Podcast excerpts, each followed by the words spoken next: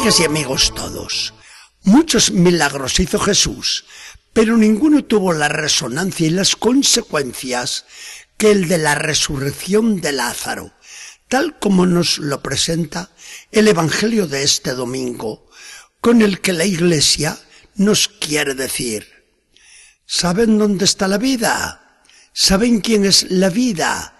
¿Saben quién es el que no muere nunca? Vayan a Jesús y lo sabrán muy bien. Y sabrán también lo que Jesucristo les dio en el bautismo, la vida divina y con él la vida eterna hasta para su cuerpo mortal. Bien, vamos al Evangelio de hoy. Ante las amenazas de los jefes del pueblo que le buscan para matarlo, Jesús se aleja de Jerusalén y un día le llega un recado de las queridas amigas de Betania, Marta y María. Señor, aquel amigo a quien tú quieres tanto está enfermo. Jesús tenía bastante con esta delicada insinuación de las dos hermanas, pero aparenta no hacer caso y se queda como si nada allí donde estaba. Sin embargo, al cabo de dos días, les dice a los discípulos, vamos de nuevo a Judea. Pero Señor, ¿cómo quieres ir allá? ¿No te das cuenta de que te buscaban para matarte? Vamos, porque nuestro amigo Lázaro está dormido y quiero despertarlo. ¿Dormido? Pues ya se despertará. Les voy a hablar claro. Lázaro ha muerto y me alegro por ustedes, para que tengan fe.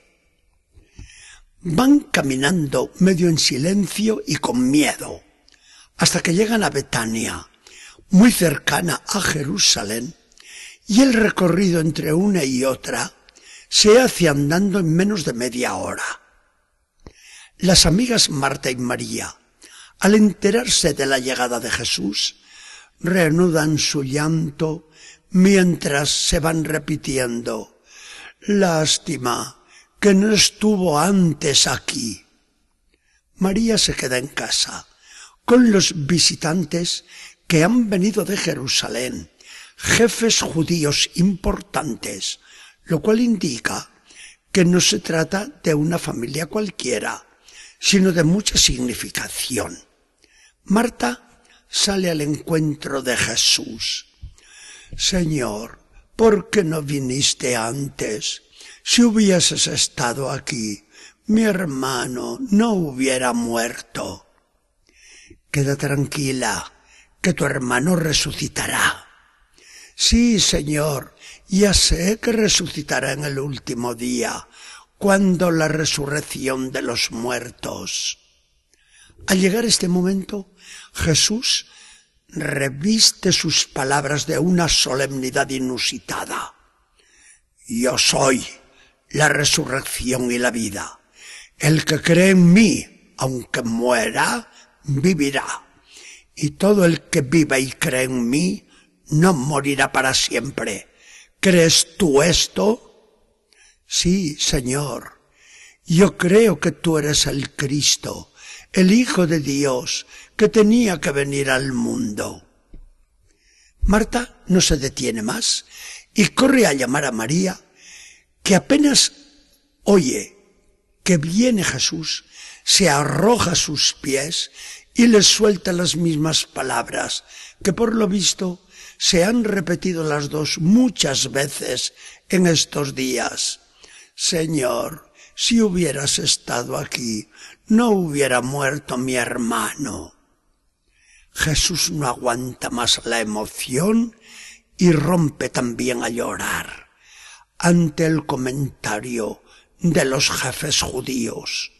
Miren cómo le amaba hasta llorar de esta manera. Jesús se repone, se seca las lágrimas y ordena decidido. Quiten la losa del sepulcro. Marta se asusta. Señor, no que ya es este el cuarto día que lleva enterrado y debe oler muy mal.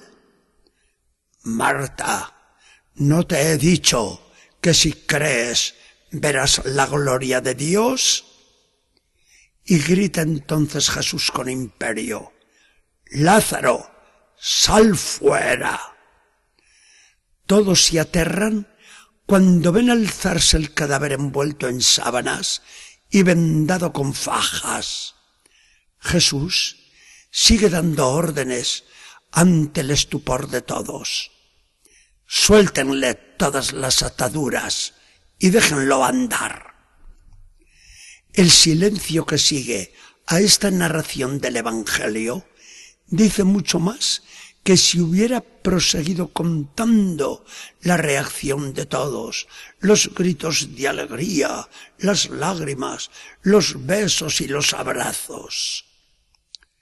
Para nosotros, este milagro estruendoso de Jesús, que revolucionó a toda Jerusalén, es el signo que Jesucristo nos da de la resurrección futura, la cual seguirá necesariamente a la vida divina que se nos comunica en el bautismo.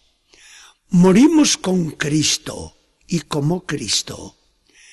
Podemos quedar tranquilos que resucitaremos como Cristo resucitó. La muerte no debe darnos temor alguno. Con la resurrección prometida por Jesucristo, hemos quedado libres de la esclavitud a que nos sometía el miedo a morir.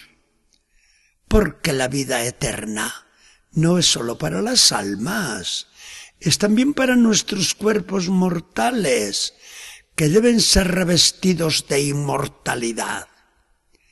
Quien vive la gracia bautismal, vive muerto al pecado y resucitado a la vida de Dios, del que dice Jesús que es un Dios de vivos y no de muertos. Quien resucitó a Lázaro y se resucitó después a sí mismo, promete resucitarnos también a nosotros. Estamos tocando ya en esperanza la resurrección del último día, incluso mucho antes de morir. Señor Jesucristo, tu palabra no va a fallar. Tu promesa no dejará de cumplirse. Tú nos hablas con solemnidad inusitada al asegurarnos, yo soy la resurrección y la vida. Y lo dijiste dándonos una prenda con la Eucaristía. Quien come mi carne y bebe mi sangre, tiene vida eterna, y yo le resucitaré en el último día. A esto nos lleva esa fe en ti. Y esta promesa tiene el recibirte siempre en la Sagrada Comunión. Bendito seas, Jesús, Dios de la vida. Que el Señor nos bendiga y acompañe.